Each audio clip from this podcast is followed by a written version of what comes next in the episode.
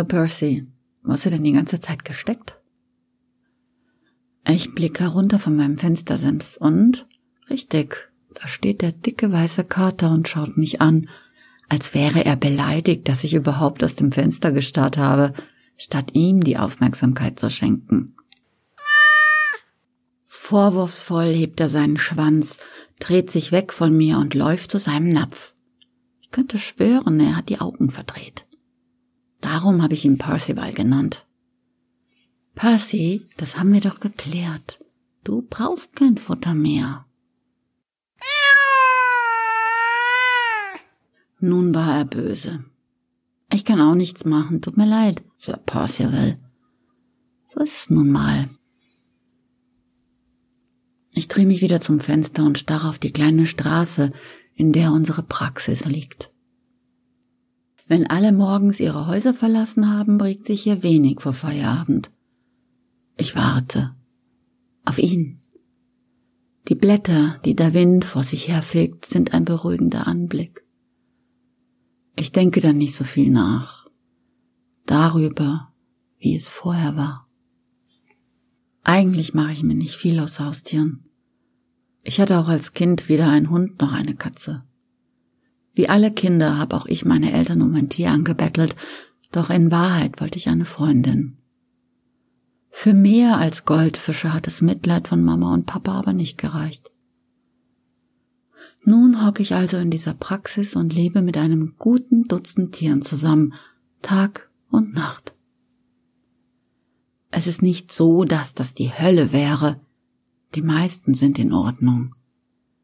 Aber der Himmel ist es auch nicht, denn es gibt immer noch ein paar, die sich nicht abfinden können mit dem, was geschehen ist. Da, schau, was du angerichtet hast, Percy. Jetzt hast du auch noch Churchill geweckt. Eine Bulldogge steht genau da, wo mich gerade der weiße Perser angeraunzt hat. Sie dreht ihren Kopf hin und her und sabbert auf dem Boden. Churchill, es gibt nichts zu fressen. Verstehst du? Kein Fressen. Churchill bekommt kein Fressen. Tut mir leid, Kleiner. Ja, so ist es nun mal. Hast du vielleicht schon einmal gesehen, dass ich einfach so zum Kühlschrank gehe und mir zwischendurch eine Leckerli hole? Es gelten jetzt für alle hier die gleichen Regeln. Turtle klappt sein Unterkiefer wieder zu, schaut traurig aus seinen triefenden Augen an mir vorbei und wackelt zurück zu seinem Bettchen. Ich war zuständig, ihm die Augentropfen zu geben, aber die braucht er nicht mehr. Er war hier, weil sein Frauchen der Meinung war, er hätte eine so heisere Stimme, aber wir konnten nichts entdecken. Jetzt wird sie ihn nicht mehr abholen. Er steuert zielsicher direkt auf den Schrank zu, in dem die Chefin das Verbandszeug lagert und im untersten Fach hinter dem Großpack Mull ihren Gin. Churchill, pass auf! Er bleibt stehen, schaut mich verständnislos an und trottet weiter. Der Arme ist blind wie ein Maulwurf doch er stößt sich nicht an dem Schrank. Er gleitet hindurch, dreht sich zweimal in seinem Bettchen und legt sich seufzend wieder hin. Die anderen Tiere gehen den Möbeln immer noch aus dem Weg, obwohl sie nicht mehr müssen. Deswegen vergesse sogar ich manchmal das Feuer. Was war das? Was hat der dumme Percy wieder angestellt? Ich springe von meinem Fenstersims und laufe in den Behandlungsraum. Da liegt ein getigerter Fellball und quietscht. Daneben steht Percy und schlägt sich die Pfote sauber. Er tut, als ob er mich nicht bemerkt. Ach, das ist ein Katzenbaby. Ist mir gar nicht aufgefallen. Ich war so mit meiner Fellpflege beschäftigt. Hygiene, weißt du, würde dir auch gut zu Gesicht stehen. Würde er sagen, wenn er reden könnte. Ich verstehe ihn auch so. Wahrscheinlich hatte dem Kleinen eine Tatze verpasst, aus Rache an mir, weil ich ihm kein Futter gebe. Ohne diesen dicken Perser wäre alles viel einfacher.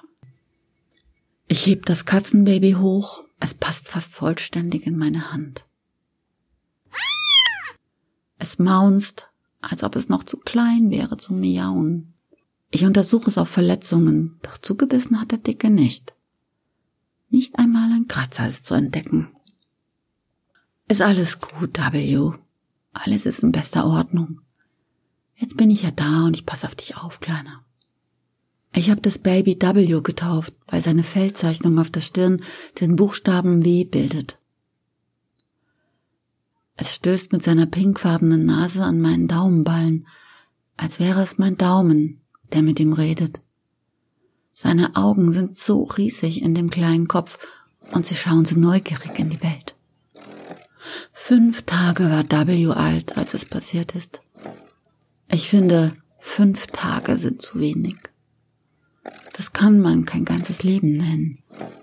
Es ist unfair. Es hätte niemals passieren dürfen. Der Anblick des winzigen Lebewesens bricht mir das Herz. Ich drücke ihn vorsichtig an meine Wange und gebe ihm einen Kuss, genau auf das schwarze W. Ich nehme W mit, klettere auf meine Fensterbank und starre wieder auf die Blätter, die im Wind taumeln. Der Anblick hilft nicht. Ich denke darüber nach, wie ich in dieses Durcheinander geraten bin. Darüber denke ich eigentlich immer nach. Der Plan meiner Eltern war, dass ich Ärztin werde, genau wie sie. Medizin als Teil des Erbguts. Ihnen zum Ärgernis verkündete ich aber, Tierärztin werden zu wollen. Doch Trotz war nicht der entscheidende Grund für meinen Entschluss. Mein Abischnitt war ungenügend, im Ausland studieren wollte ich auch nicht, dazu war ich zu sehr verliebt. In Benny. Also habe ich auf den Tag genau an meinem 21. Geburtstag eine Lehre als tiermedizinische Fachangestellte begonnen, genau in dieser Praxis, die ich mir ausgesucht habe. Churchill war unter die Fensterbank geschlichen und schnarcht leise. Ich lieg ihm W zwischen die Pfoten. Die beiden sind ein Herz und eine Seele. Ein hübsches Bild. Eigentlich habe ich's gar nicht so schlecht erwischt mit diesem Job. Wenn nur die Praxis nicht abgebrannt wäre. Die Feuerwehr hat den Brand untersucht und vermutet, dass die Ursache irgendwo in den elektrischen Leitungen zu suchen ist. Das Haus ist ein Altbau und da weiß man nie, hat der Brandoberinspektor der Chefin erklärt. Dann kam noch ein Fachmann der Versicherung und hat jeden Quadratzentimeter inspiziert. Er hat den verrußten Putz abschlagen lassen und die Leitungen in der Wand freigelegt. Keine Spur. Danach unternahm er umfangreiche Experimente. Könnte die Ätherflasche undicht gewesen sein? Hat vielleicht das Gezappel der Tiere in den Boxen zu Funkenflug geführt? Warum ist der Schrank so schnell abgefackelt? Nach zwei Wochen rückte er wieder ab und ließ uns genauso ratlos zurück wie vorher. Wenigstens zahlte die Versicherung nun den Wiederaufbau und die Praxis durfte wieder betreten werden. Während ich das Gleiche denke wie jeden Tag und jede Stunde, sehe ich aus den Augenwinkeln etwas Geisterhaftes auf den Tisch der Praxisküche springen. Eine weiße Kugel, schlecht gelaunt und voller dummer Ideen. Nein, Percy, lass die Tasse da, wo sie ist. Seine Pfote nähert sich langsam der Tasse. Sein Blick fordert mich heraus. Was willst du machen? sagen die Katzenaugen. Der Chef hier bin jetzt ich. Dann holt er aus und schlägt nach der Tasse. Seine Pfote gleitet hindurch, als wäre er aus Luft. Frustriert schlägt er noch einmal zu. Dann springt er vom Tisch, wütender als zuvor.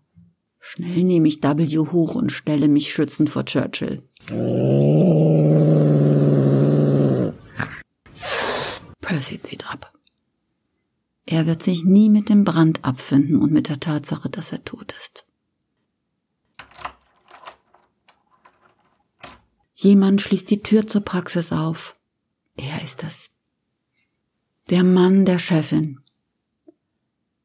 Er hängt seinen Schlüssel an das Schlüsselbrett, als ob es nicht verkohlt wäre. Seufzend blickt er in die Ruinen der Praxis. Ich rufe ihm zu, wo warst du denn so lange? Wolltest du nicht schon um acht kommen? Er schaut mich an, Dann fährt er mit seinen Aufräumarbeiten fort. Langsam und gründlich. Dafür liebe ich ihn. Er ist der Ruhepol, der Ausgleich zu den Panikattacken der Chefin. Er ist mein Idol. Und wollen wir das nicht vergessen, er ist auch der bestaussehende Mann in unserer Gemeinde. Wenn jemand herausfindet, warum die Praxis abgebrannt ist, dann er. Mein Benny. Denn ich finde, 22 Jahre sind zu wenig. Das kann man kein ganzes Leben nennen. Thank you.